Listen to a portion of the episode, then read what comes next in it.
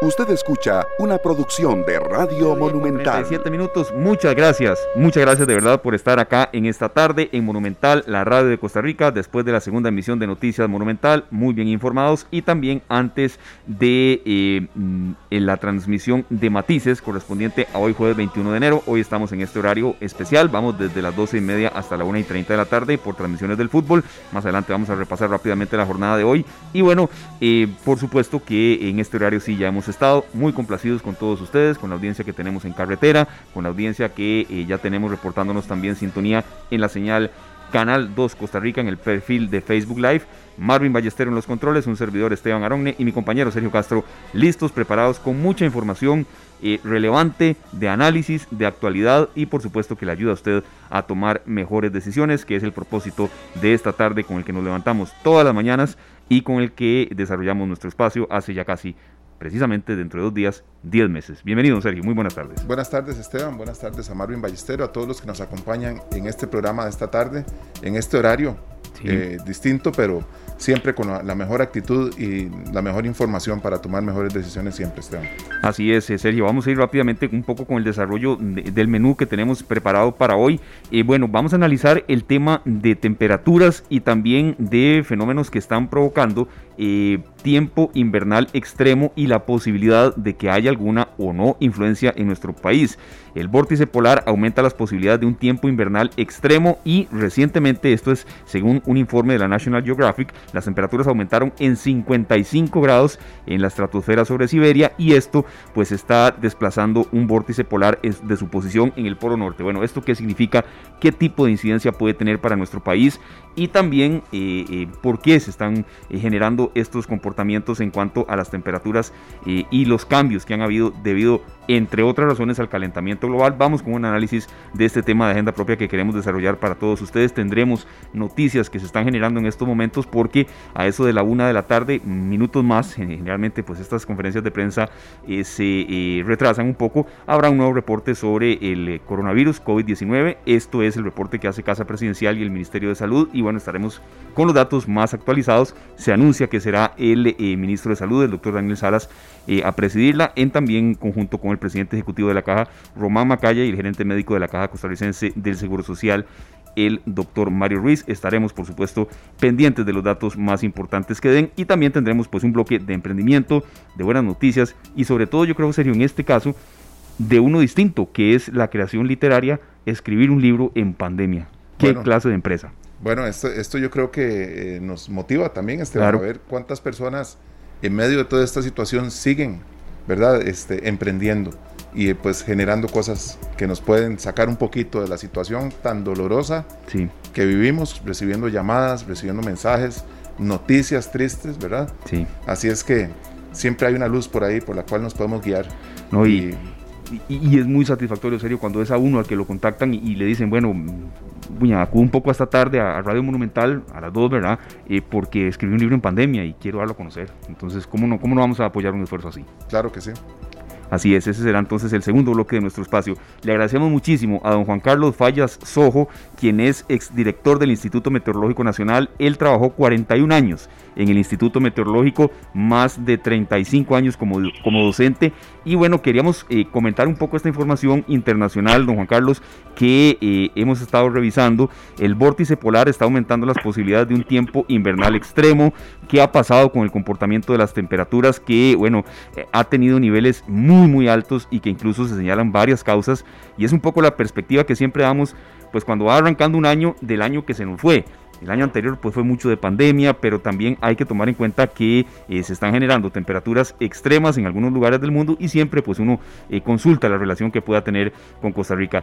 Eh, Sergio Castro, Esteban Arón, le saludamos, de verdad es un gusto, Juan Carlos, habíamos compartido mucho, en, pero cuando hay emergencias, huracanes, eventos de esos que a veces no permiten un poco profundizar y es un gusto volverlo a tener en los micrófonos de Monumental. Bienvenido, don Juan.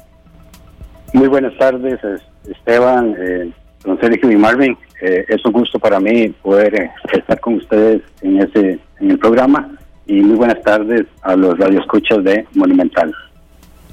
Buenas tardes, don Juan Carlos. le damos la bienvenida. Esperamos que pues que podamos aclarar muchas cosas que tienen que ver con el vórtice polar que realmente ya nos ha afectado desde hace un par de años, cada vez se ve más el, impacto de este movimiento hacia el sur, que queremos que tal vez usted nos, nos diga cuáles son las consecuencias de esta situación que se está viviendo. Sí, cómo no. Eh, lo importante en este, en este momento es eh, tener presente eh, algunos aspectos importantes desde el punto de vista geográfico. No, no perdamos la perspectiva que Costa Rica está en el hemisferio norte y que por ende en este momento estamos en el invierno del hemisferio norte y por lo tanto Costa Rica está inmerso dentro del invierno del hemisferio norte. Cuando hablamos del vórtice polar en esas circunstancias, que incluso lo, lo establece la National Geographic, es porque precisamente este vórtice tiene una mayor proyección, un mayor desarrollo durante el invierno de este hemisferio. Entonces, en, ese particular, eh, no, no, nos confundamos con los términos este, erróneos que a veces usamos, que estamos ahora en verano. Nosotros realmente, eh, como, como desde el punto de vista geográfico, nos encontramos dentro del, inmerso del invierno. Bien, haciendo esta, este recordatorio, porque precisamente por eso es que usamos, usamos o necesitamos usar eh, bufandas, este, suetas en esta época, porque estamos en invierno.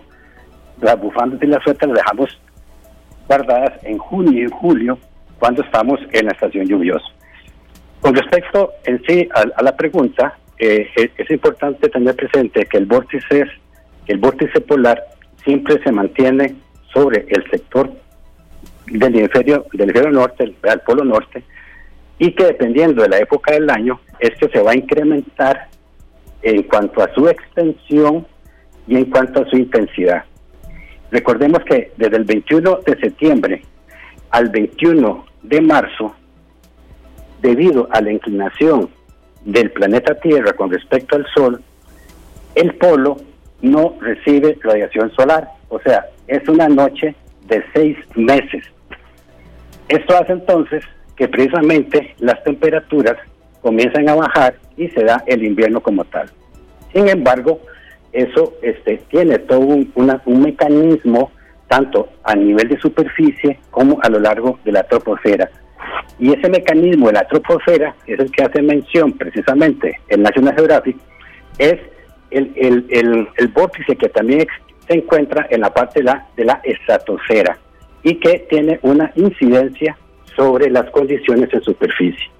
Ahora bien, cuando vemos que esta disminución eh, eh, de, las temperaturas este, a nivel de superficie se dan porque el vórtice está creciendo, repito, no solamente de intensidad, sino que de extensión, hay dos situaciones por las cuales algunas veces el comportamiento del vórtice llega al trópico y en otras no. Para ir, para que se dé ese caso, se ha, eh, se ha descubierto hace algunos años lo que se llama la oscilación ártica. Y dependiendo de la oscilación ártica de ese invierno, vamos a tener influencias o no de empujes fríos en la zona tropical donde se encuentra Costa Rica. Entonces, en este momento y desde ya desde octubre, el Instituto Meteorológico Nacional en sus reportes había mencionado este año, eh, precisamente, la oscilación ártica tendía, tendía a ser una oscilación ártica que eh, iba a implicar la presencia de empujes polares, porque su trayectoria es de norte a sur, o sea, desde el polo hacia las zonas tropicales. Cuando la oscilación ártica no nos afecta, es cuando el viento este, en esas latitudes altas es del oeste al este. Ahora bien, como este informe que ustedes hacen mención salió publicado, me parece que el 12, el 12 de enero, está dando un cambio significativo porque está haciendo una mayor proyección a que esta oscilación ártica continúe siendo de norte a sur, cosa que en octubre no se visualizaba porque se esperaba que en enero y febrero ya la oscilación ártica dejaría de tener influencia sobre el trópico. Entonces, este, indudablemente es un documento muy importante, es un documento científico al cual me imagino que mis colegas en el Instituto Meteorológico Nacional le estarán dando seguimiento a esta situación. Sí, creo que la explicación quedó muy clara y también teniendo en cuenta eh, términos que, a veces no maneja uno del todo. Y hay un aspecto importante también aquí a señalar en este informe, eh, don Juan Carlos, que el 2020 recién finalizó, empató con el 2016 como uno de los años más calurosos desde que se tienen registros. Eh, y no sé, pues esto, si usted considera que puede haber tenido el efecto de pandemia, algún tipo de relación, calentamiento global, porque sí, de verdad, eh, bueno, el 2016 se recuerda como uno de los años más calurosos, pero el 2020 entonces, que acaba de finalizar, también. Entonces, este, eso evidentemente tendrá comportamiento y secuelas, eh, don Juan. Bueno, el informe que emitió la Organización Meteorológica Mundial, de la cual eh, orgullosamente fui parte de ella durante 11 años, eh, emitió precisamente ahora el 14 de enero su informe en donde muy bien lo indica que este la, eh, el 2020 es el, el, el resultó ser uno de los tres eh, años más cálidos registrados, eh, incluso superiores a los niveles preindustriales, o sea, de 1850 a 1900. Y lo está estimando en aproximadamente 1.2 grados Celsius más de lo normal. O sea, estamos hablando de 14.9 grados Celsius. Y como usted muy bien lo indica, eh, estamos con el año 2016, estamos con el año 2019 y precisamente el año 2020.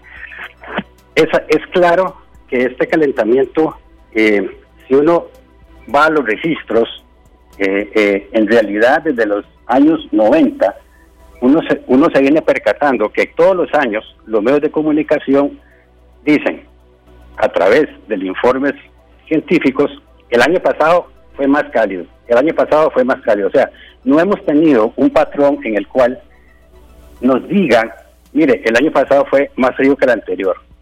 O sea, es un patrón de ascenso y es una cosa evidente de lo que es el cambio climático como tal. Claro, este, cuando nosotros hablamos del verano acá, pues eh, tenemos una, una percepción del verano por las tardes soleadas, pero en la noche sí percibimos ese frío, ya en las tardes don Juan Carlos, ese frío de invierno, ¿verdad? Que empezamos a percibir a finales, ¿qué puede ser? De, noviembre, que lo empezamos a percibir y que se prolonga. Recuerdo una vez que estaba en Chile, estaba en el puerto, como le llaman ellos allá, entre Valparaíso y Viña del Mar, y me sorprendió porque yo nunca había estado en una playa en donde la gente anduviera abrigada con bufanda y demás.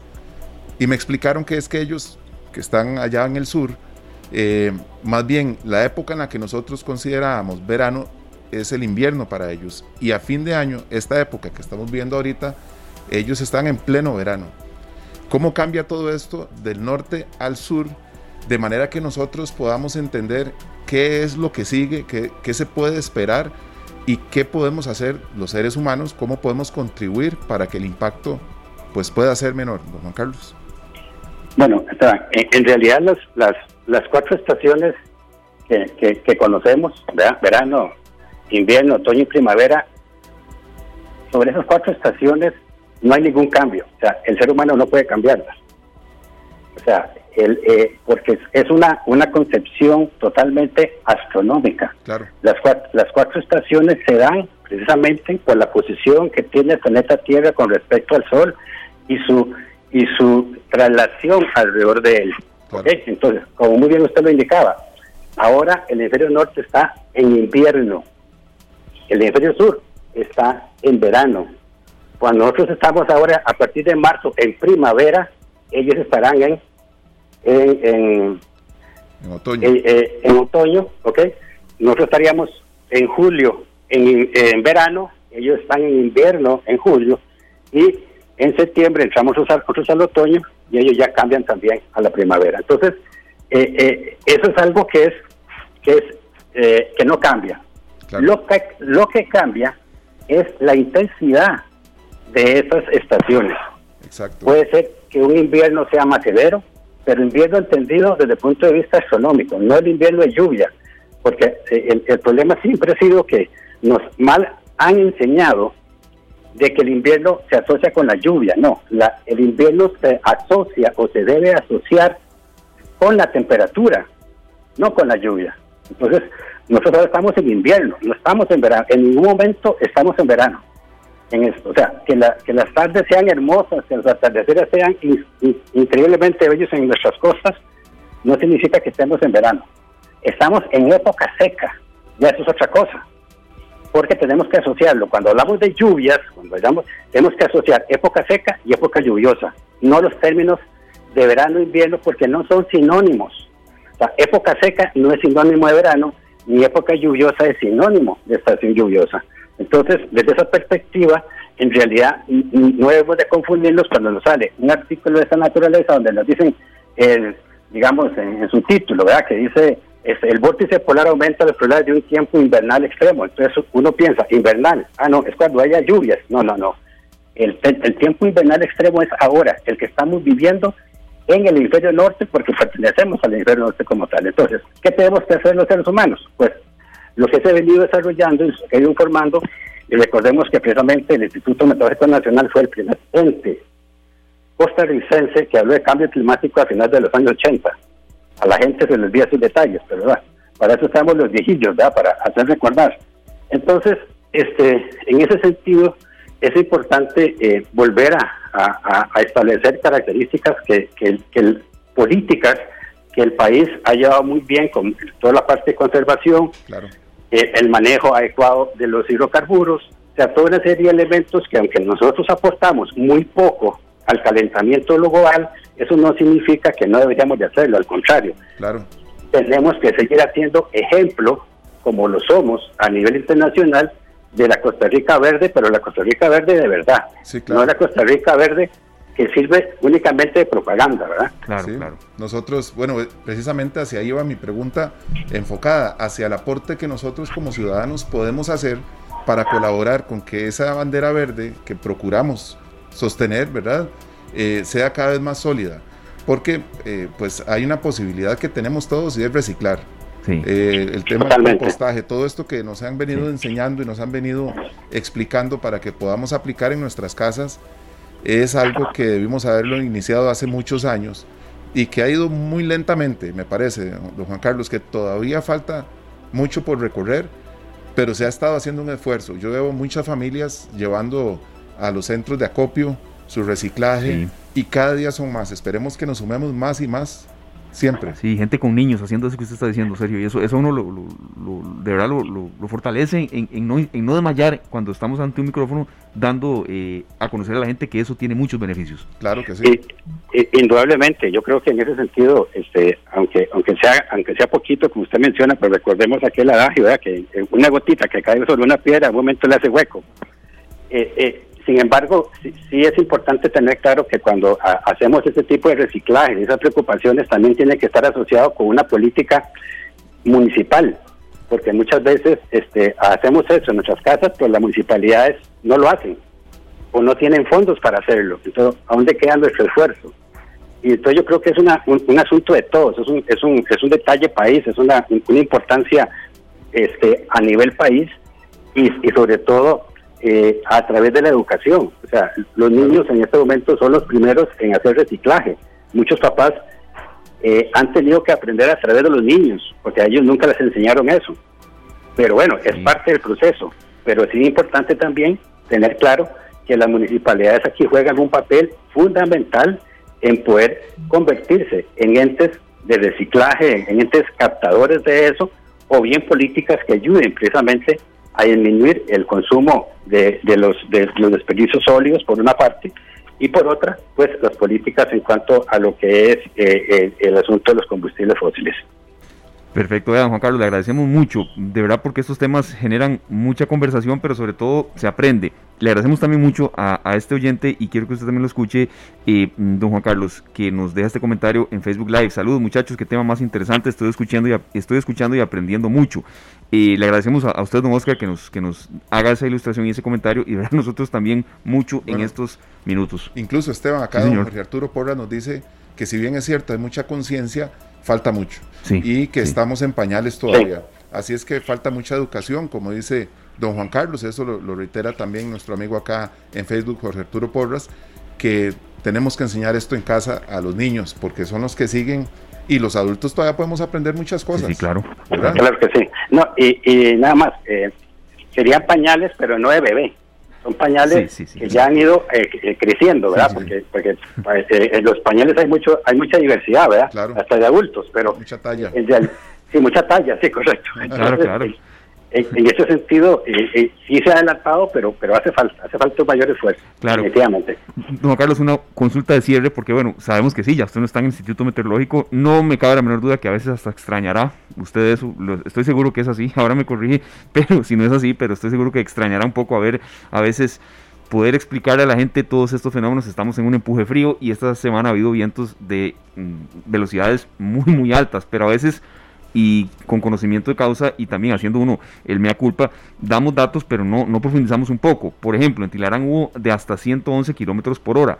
Y aquí la consulta es un poco este, eh, saliéndonos del pronóstico que ya el meteorológico lo ha dado y lo hemos informado muchas veces que esto seguirá algunos días más.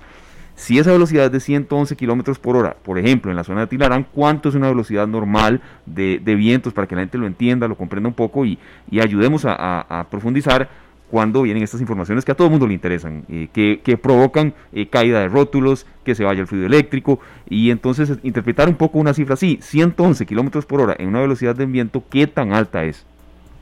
Bueno, eh, si, si partimos que durante la época seca o de época lluviosa, la, la intensidad de los vientos alisios disminuye y que precisamente el parque eólico en Tilarán se hizo precisamente para capturar ese tipo de velocidades, en realidad la velocidad promedio que uno esperaría en el parque eólico es de 100, es de 10 kilómetros por hora. O sea, aquí estamos, eh, para que pensemos, hay una, una unidad mayor que estamos hablando, es una dimensión mayor de 111 kilómetros. O sea, es una diferencia muy significativa en ese sentido, ¿verdad? Ahora, eso sin considerar que también hay ráfagas que son superiores a esos 100. O sea, la ráfaga es la medida que se, que se da en segundos, no el viento sostenido que puede ser de un minuto, como el caso de este, eh, donde se, se, se, indica las 111 kilómetros por hora. Pero indudablemente es una diferencia eh, de una orden de magnitud, ¿verdad? De 10 kilómetros por hora como promedio a 111 kilómetros por hora. Esa es la gran diferencia. Bueno, muy importante para toda la gente que de esta zona, ¿verdad? Que tiene cosas en los patios a veces que están por ahí digamos que mal puestas, que puedan causar algún daño tanto a alguna persona o en sus mismas viviendas y vehículos, de, resguardar las cositas que están ahí sueltas en, los patios, en los lotes, que puedan convertirse pues en un objeto que pueda ocasionar de verdad lesiones. Sí. incluso, perdón, incluso la ropa tendida, ¿verdad? claro. uno, uno pone la ropita y se le va al vecino, y entonces el vecino ya tiene la ropa, y se puede malintencionar, malintencionar Claro, claro. mucho cuidado también con la ropa. cachivaches y, con la ropa de todos nosotros, ¿verdad? Es correcto. importante. Muchas gracias, don Juan Carlos. Eh, ayer precisamente una señora decía que iba a hacer una venta de, garaje con lo que le había llegado en la tarde, imagínense. Ella va vacilando, ¿verdad? pero sí le había llegado la ropa del vecino a la casa de ella. Y, y, no sé, eh, con respecto a tu pregunta, este, claro, claro que le hace falta a uno el, el, el vaivén de, de, la, del trabajo. Ya tengo voy a cumplir año y medio de haber salido el meteorológico y, indudablemente uno uno sigue, uno sale del meteorológico, pero la meteorología no sale de uno. No, yo sé, claro. Y, entonces, pues por otra parte también le duele, por otros aspectos ya, asuntos políticos, pues que problemas de, de, presupuesto, de personal, etcétera, pues que, que también yo los viví y que, y que mi colega en este momento pues lo está viviendo y eso no deja de, de hacerle sufrir a uno el corazón, definitivamente se refiere a don Werner Stolz, toda una autoridad también en estos temas. es correcto. Muchas gracias, don Juan Carlos, de verdad, porque eh, en solo estos minutos que ahí lo llamaremos en otras ocasiones, a veces eh, cuando hay huracanes, cuando hay fenómenos así, las preguntas son, y por la premura de ustedes en, esos momentos de atender a decenas de medios de comunicación de San José, de fuera de Costa Rica también, rurales, no puede haber profundidad en las respuestas y, creo que es deber de uno tratar de ir un poquito más allá cuando, cuando se pueda. Don Carlos, muchas gracias, de verdad. Estamos para servirle y aquí estamos. Este, en lo que yo pueda servirles a ustedes y a los radioescuchas. Muy buenas tardes. Igualmente, muchas gracias, don Juan Carlos. Muchísimas gracias, don Juan Carlos Fallasó. Ustedes lo han escuchado cuando había huracanes, cuando estaba el huracán Otto, mucho más atrás también, más de 40 años eh, trabajando así es en el Instituto Meteorológico Nacional. Y bueno, nos queda mucha enseñanza y sobre todo también, en serio, que podemos hacer algunas cosas para que esa temperatura, que como él nos decía, va aumentando y aumentando y aumentando, a ver, no disminuya un solo, jamás, pero que, sea menos el impacto. Bueno, tenemos que aportar siempre. Sí, así es. Es la una de la tarde con un minuto, así es, es la una de la tarde con un minuto, muy complacidos de estar en un horario distinto, pero con ustedes, eh, con contenido de utilidad en esta tarde, la pausa y enseguida venimos con mucho más. Porque Radio Monumental cree que juntos saldremos adelante, le traemos la nueva sección, Buenas Noticias, porque juntos sacaremos el país adelante. Una producción de Radio Monumental.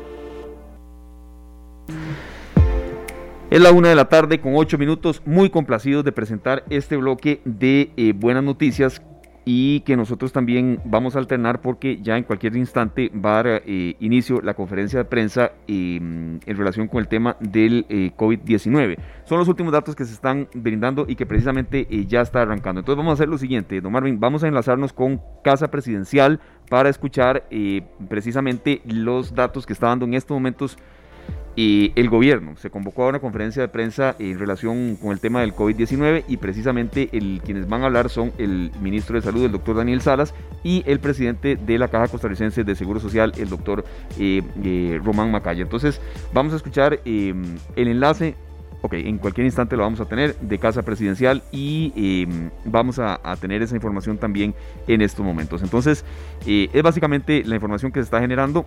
Es la una de la tarde con 10 minutos, un programa pues la verdad muy dinámico hoy serio en el que tenemos información eh, de utilidad, en el que tenemos también información en desarrollo que se está generando y que en cualquier momento estaremos eh, proporcionando para todos ustedes. Eh, repetimos entonces, don Sergio, para hacer una recapitulación, se está convocando en Casa Presidencial y en el Ministerio de Salud, también se van a dar los datos más recientes en relación con el tema del COVID-19, pero antes vamos a pasar a un bloque de buenas noticias que, como decíamos, Sergio, nos motiva mucho y nos ilusiona saber que hay gente que a pesar de las adversidades del año anterior y de todavía este, intenta salir adelante. Vamos con una noticia súper interesante, Esteban, porque uno no espera que este, de un pronto a otro te llegue una, una novela, una historia claro. que toque tus fibras, ¿verdad? Y es por eso, bueno, que hemos invitado al, al doctor David Gómez, licenciado en Psicología y Docencia, máster en Administración Educativa con más de 20 años como profesor de la universidad Hispanoamericana y del Ministerio de Educación Pública de Costa Rica. Es conferencista, presidente y director del grupo Visión Siglo XXI, columnista y escritor. Bienvenido, David. Así es, eh, don David, de verdad muchísimas gracias. Bienvenido Amor entre Ríos, una novela que nace en plena pandemia. Bienvenido y muchas gracias. ¿Cuáles son un poco las impresiones que usted tiene y qué tan difícil fue esta creación? Hola, hola, eh, muchas gracias. Eh, bueno, imagínense lo que es hacer una novela en plena pandemia. Ya, ya, ya, solo por ahí ya hay una, una pequeña complicación. Sin embargo, eh, la idea misma de la, de la, de la novela o de, hacer el libro eh, fue para ayudar a algunas familias de eh, oficiales de seguridad de eventos masivos que precisamente por la pandemia se quedaron sin, sin su trabajito. Y entonces de ahí surgió la idea y, gracias a Dios, pues de aquí estamos, felices porque eh, no solo la tenemos en Amazon, en donde eh, se ha vendido ya y, la ha comprado gente, gente, ticos que están fuera del país, eh, sino también está en, en la última librería hispana de Nueva York, lo cual también me tiene muy contento y ya la tenemos también disponible acá en Costa Rica en, físico también. Claro, vamos a empezar a hablar con nuestros amigos que están allá en Estados Unidos, eh, básicamente en New Jersey, en Los Ángeles, en tantos lugares de que hay una colonia tica tan importante, para que tengan a mano este, esta maravilla llamada Un Amor, Amor entre Ríos, perdón. ¿Cómo nace esta historia, esta inquietud por escribir esta historia? Mira, hace, hace mucho tiempo que, que siempre me ha gustado escribir, ya tengo otra obra que se llama Primavera Furtiva y, también siempre he escrito, pero eh, digamos para La Nación o para revistas científicas, pero siempre estaba ahí el gusanito de, de, hacer una novelita, ¿verdad? Y, en realidad es una novela corta, eh, eh, sí es histórica, pero es novela corta, entonces eh, yo creo que le va a gustar mucho a la gente y sobre todo a los que no les llama mucho la atención leer porque ay no, que muy largo el libro, muy muchas páginas. Esta es una novelita que la van a disfrutar y yo creo que en unos dos días, tres días ya se la, se la leyeron. Y, y, lo que hace es rescatar un poco de todas las historias que yo he escuchado a lo largo de toda mi vida eh, de gente de gente muy muy mayor a, la que siempre les, puse atención y entonces como buen psicólogo tengo una memoria muy muy buena y entonces fui guardando todos esos detallitos claro la novela como tal es ficción pero eh, se basa en muchísimos datos históricos y, cronológicamente reales. Bueno, ya desde que uno abre el libro dice un pueblo llamado Atillo, empieza eh, la parte interesante de esta historia, porque cuando hablamos una historia entre ríos, eh, empezamos a leer la historia de un pueblo que no inició como lo conocemos ahora, como, como es San José ahora también, ¿verdad? Este, realmente es un tema muy interesante, lindísimo, y una página, uno pasa de una página a la otra y sigue enamorado de la lectura. Realmente, pues es muy interesante el tema. Y, cuál ha sido la acogida de las personas que ya lo han leído? ¿Cuál ha sido la impresión que han tenido? ¿Qué sabe usted? Sí, les, les ha gustado mucho. De hecho, que eh, hay dos reseñas en, en Amazon de alguien en Nicaragua y otra persona en otra amiga en, en, Estados Unidos. Y, y, es muy lindo porque ya lo que dice eh, es que dice, como a, pesar de que es una persona que no es, no es mayor, no es tan mayor, se trasladó, ¿verdad? Completamente. además de que, de que, si bien es cierto, hablo mucho de Atillo, eh, es una es una obra de, que incluye muchos lugares de Costa Rica, se mencionan muchas, muchas partes de Costa Rica. Entonces, eh, sí, a la gente, a la gente les ha llamado mucho eso la, la, atención. Eh, es, es como, como un devolverse, ¿verdad?, al pasado. Claro. Y conocer muchas cosas de un pueblo que, que, que a veces lo conocen eh, por lo malo, ¿verdad? Sí. Pero que, que no saben que, que, tiene muchísimas cosas eh, muy, muy interesantes y que y que era y que era un pueblo que, que nace de, de, una tierra fértil entre ríos y, con un muy buen café que por supuesto ya todo eso se ha ido perdiendo pero eh, yo no sé vos Sergio pues yo, yo yo abría la puerta de mi casa y lo que veía era un cafetal. Claro, es que eh, recordemos cuántos cafetales. Y te voy a decir dos lugares específicos en Atillo que la gente puede que conozca, como lo es el Liceo Nuevo, el Edgar Cervantes. Eh, este, ahí era un cafetal. Después, eh, lo que es la Topacio, era un cafetal. Y de ya uno que tiene los años que tiene, pues vivió momentos eh, antes de que eso se convirtiera en, el, en, lo que es ahora, ¿verdad? en este barrio como lo es Topacio y en el colegio, que lo conocemos, los, los atillenses lo conocemos como el Liceo Nuevo de Atillo, pero en realidad se llama el Liceo Edgar Cervantes. Antes de la de la circunvalación que llegaba hasta lo que conocemos como la rotonda del, rancho Guanacaste y todo ese espacio hasta, hasta la Uruca, todos eran cafetales. Claro, claro.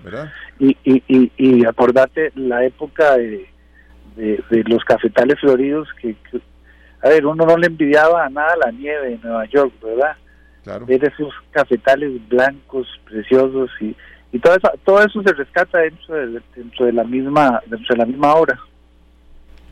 Perfecto. Mm, don David, una consulta de cierre, agradeciéndole este espacio. y mm, ¿Qué tan importante es la lectura? Mm, ayer comentábamos un poco que lo pueda uno diferenciar en cuanto a eh, tener sensaciones a veces de insomnio, a veces también de que eh, uno eh, piense y piense en una cosa, le dé vueltas y, y, no encuentre una solución y que incluso leyendo pues uno dibuja paisajes y demás. Amor entre Ríos nació en plena pandemia y en cuanto al tema de la lectura, ¿qué nos puede comentar usted? Mira, leer lo que sea. Papá con, con 80 años leía todos los periódicos, todos los días eh, aunque sea el periódico, pero hay que leer. Y, no importa lo que lean, algo algo va a quedar.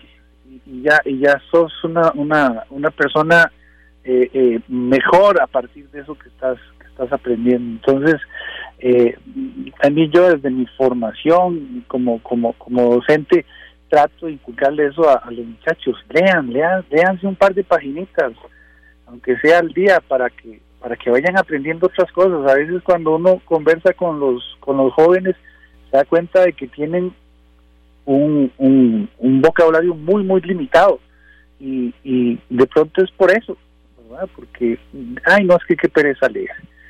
Eh, entonces esto es una posibilidad para ellos, ¿verdad? Que, se diviertan porque también la, la a, mí a, ver yo yo me divertí mucho escribiéndolo entonces, creo que la gente también se va a divertir a leerlo. Bueno, esperemos que mucha gente más eh, tenga eh, la posibilidad de leerlo y, pueda este, comprarlo. Yo sé que parte de, los ingresos por esta venta del libro, eh, lo tiene usted destinado a cosas pues, muy importantes y es bueno que la gente lo conozca. Acá, ¿a qué número le pueden escribir para pedir el, libro que les llegue a la casa? Y, ¿Y cuál es la intención con los fondos que usted está generando con este libro. Ajá, claro. Eh, el número es 8848-3737. 8848-3737. Eh, ahí mismo pueden, pueden pagarlo vía SIMPE. El costo es de seis mil colones y se lo hacemos, se lo hacemos llegar a, a, su dirección. Y eh, el, el fin desde un principio de, crear el libro fue eh, recaudar fondos para, para ayudar a estas familias y, no va a cambiar. Dichosamente a mí, a mí la pandemia me ha tratado muy, muy bien. Eh, eh, yo sé que mucha gente la está pasando muy mal. Tengo muchos allegados que, que, están en una situación difícil, pero en el caso mío y mi familia me ha ido muy bien. Entonces, eh, y prácticamente esto se va a utilizar o reinvertir en todas estas personas que, de pronto les podamos echar una, una manita. Bueno, es una causa muy noble, de verdad. El costo, el costo es muy, muy barato. vale seis mil colones el libro. Eso es lo que cuesta. Entonces, realmente no está tan, no está tan carillo.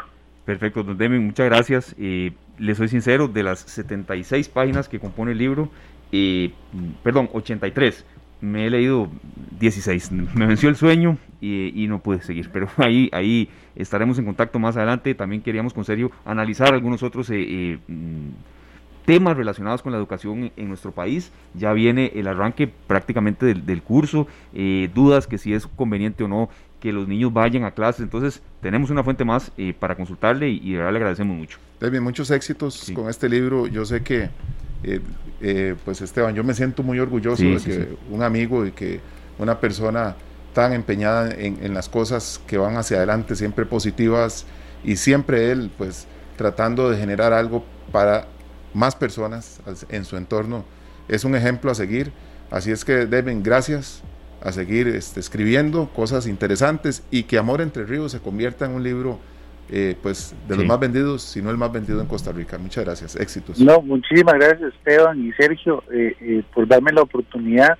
A veces los espacios no se abren para, para este tipo de cosas, ¿verdad? Claro, mate a alguien y de pronto dice abren todos, pero, pero ustedes están haciendo la diferencia y se los agradezco.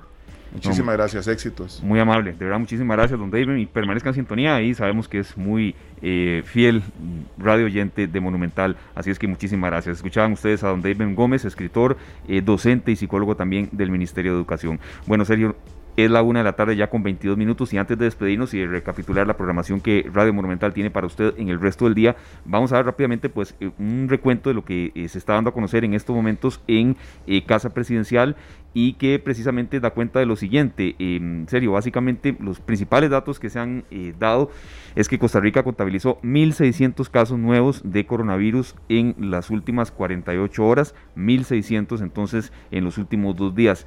En el tema de los lamentables decesos, eh, Sergio, 29 muertes en los últimos dos días y ya Costa Rica llega entonces, según los datos del Ministerio de Salud y de la Caja Costarricense de Seguro Social, a 2.506. 29 muertes en los últimos dos días creo que es responsabilidad de nosotros no, no, no bajar la guardia en insistir en medidas y en insistir en dar estas cifras, ¿verdad? Bueno, yo, yo tengo que admitir, Esteban, que ayer eh, me golpeó una noticia de una amiga con la que conversé, eh, doña Lorena, que en paz descanse.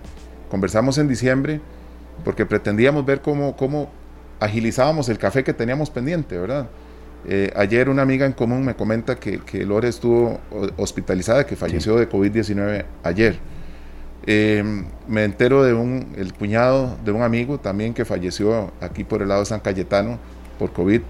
Y en menos de dos horas yo había recibido la noticia de tres personas, una cercana a mí y las otras dos cercanas a amigos míos. Creo que tenemos eh, esta historia muy fresca enfrente nuestro, tenemos que seguir cuidándonos. Es parte, en serio, de la responsabilidad como nosotros. Repetimos, esta información es en desarrollo y si a usted le tocó serio eso en ese círculo tan cercano, eh, sí, yo creo que ninguno de nosotros está exento de conocer a alguien que, lamentablemente eh, por lo menos haya tenido algún contacto o relación o parentesco o amistad con alguien que se nos ha ido por esta enfermedad. Otra de las noticias que se están generando en estos momentos, que sin duda alguna en, en Noticia Monumental se desarrollará más adelante, es que el gobierno confirma que Pfizer eh, dio a conocer que pondrá en pausa el envío de vacunas. Sin embargo, eh, no se detendrá la campaña de vacunación pese a esto y que se retomará en febrero el tema del envío de vacunas por parte de Pfizer. Entonces son informaciones que están generándose, que se están dando a conocer en estos momentos en conferencia de prensa, ya en la parte final de nuestro espacio y que eh, vamos a pasar a escuchar mm, brevemente en algunos minutos, eh, algunos minutos lo vamos a escuchar, eh, así es, don Marvin, a Román Macaya, presidente de la Caja Costarricense de Seguro Social, que está ampliando el tema, pero lo básico en cuanto a datos es lo que les acabamos de, de informar acá en Monumental, acá en esta tarde. No se envía en estas próximas semanas, se compensa entre mediados de febrero y finales de marzo para que el total comprometido en el primer trimestre siempre se cumpla. ¿verdad? Eso, eso es un compromiso de la empresa. Y se basa básicamente en esa capacidad ampliada de producción, que es precisamente la razón por ese cese de envíos en las próximas semanas. Eh, sobre el tema de, las críticas en diferentes centros de salud, le voy a pasar la palabra al, doctor Mario Ruiz, nuestro gerente médico, eh, no sin antes señalar que eh, desde siempre hemos instruido en que el orden y la prioridad, los protocolos de vacunación se tienen que seguir. En ningún momento hemos dicho que algo no está pasando si algo está pasando, se investiga. Han habido denuncias de todo tipo. Si hay evidencia, por favor, preséntela, porque eso es algo que vamos a tomar muy en serio. Entonces, eh, quisiera, antes de, de, que don Mario se refiera a los centros de salud específicamente, que nuestro ministro de Salud se refiera a la situación con las vacunas de AstraZeneca y las que se adquieran vía el mecanismo de COVAX. Esas vacunas que no han llegado, digamos, que no van a llegar, del, de, que estaban entre el 15 de febrero y finales de marzo, más o menos, ¿cuántas son? ¿Cuántas dosis son en cantidad? Eh, bueno, de acuerdo a, podemos darle los números exactos, pero así a, a grosso modo eran creo que eran más o menos 60 mil vacunas por semana que tenían que estar llegando para que el número coincidiera con el total que se había proyectado para marzo. Pero mejor les enviamos eh, para, para, tener certeza con el número exacto el, el, e, e, esa figura. Vamos al ministro de Salud. Sí, muchas gracias, don Román.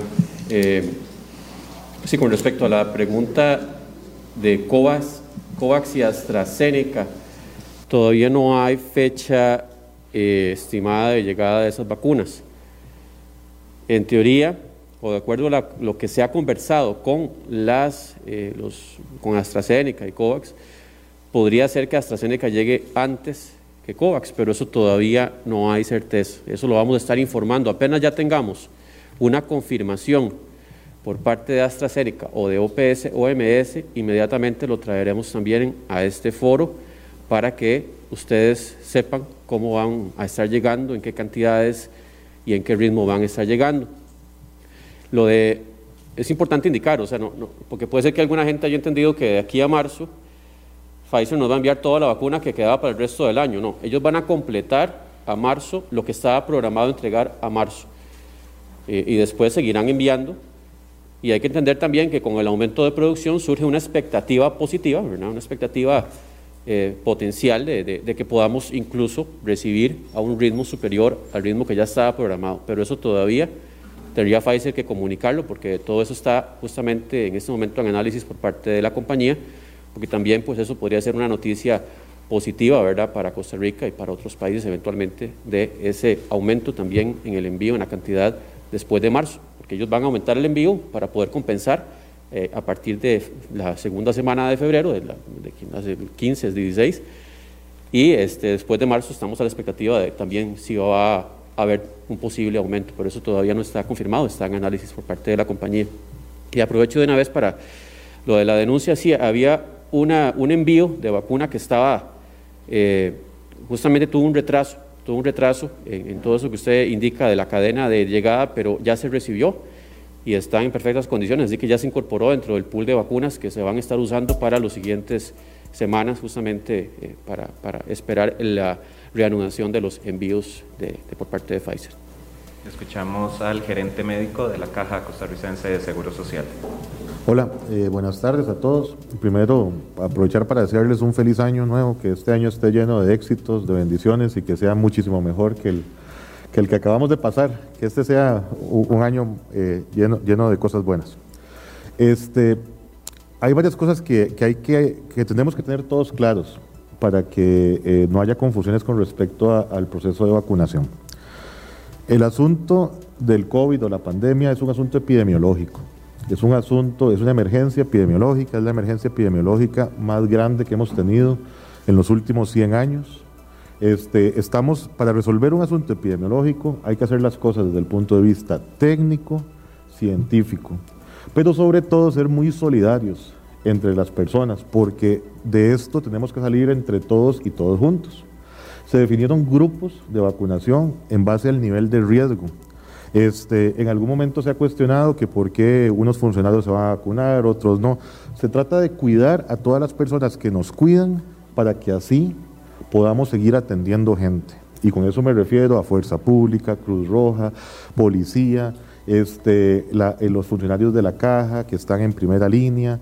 Este, en solo la institución se han enfermado más o menos un 11% de los funcionarios y han fallecido 17 personas de todos los perfiles, desde personas que, que ayudan en las labores de aseo hasta intensivistas. Y es por eso que siempre desde el inicio hemos sido tajantes, apoyados en los criterios técnicos de que se tienen que poner las dos dosis con una diferencia de 21 días entre la primera y la segunda. Eso es lo que dice eh, eh, la, casa comercial y eso es lo que puede lograr que haya un 95% de efectividad en las vacunas. Porque esa es la otra cosa, la vacuna no es una cura. La vacuna lo que hace es que si uno se enferma, se enferme más, más, más suave y solamente, eh, en teoría, beneficia al 95% de las personas. Entonces, aunque uno se vacune, hay una posibilidad de un 5% de que la vacuna no, no, no funcione en esa persona. Entonces, igual hay que seguir cuidándose hasta que esté vacunado al menos el 80% de la, de la población. Este, nosotros eh, hemos instruido desde un inicio Primero, que todo, todos nos vamos a vacunar en algún momento.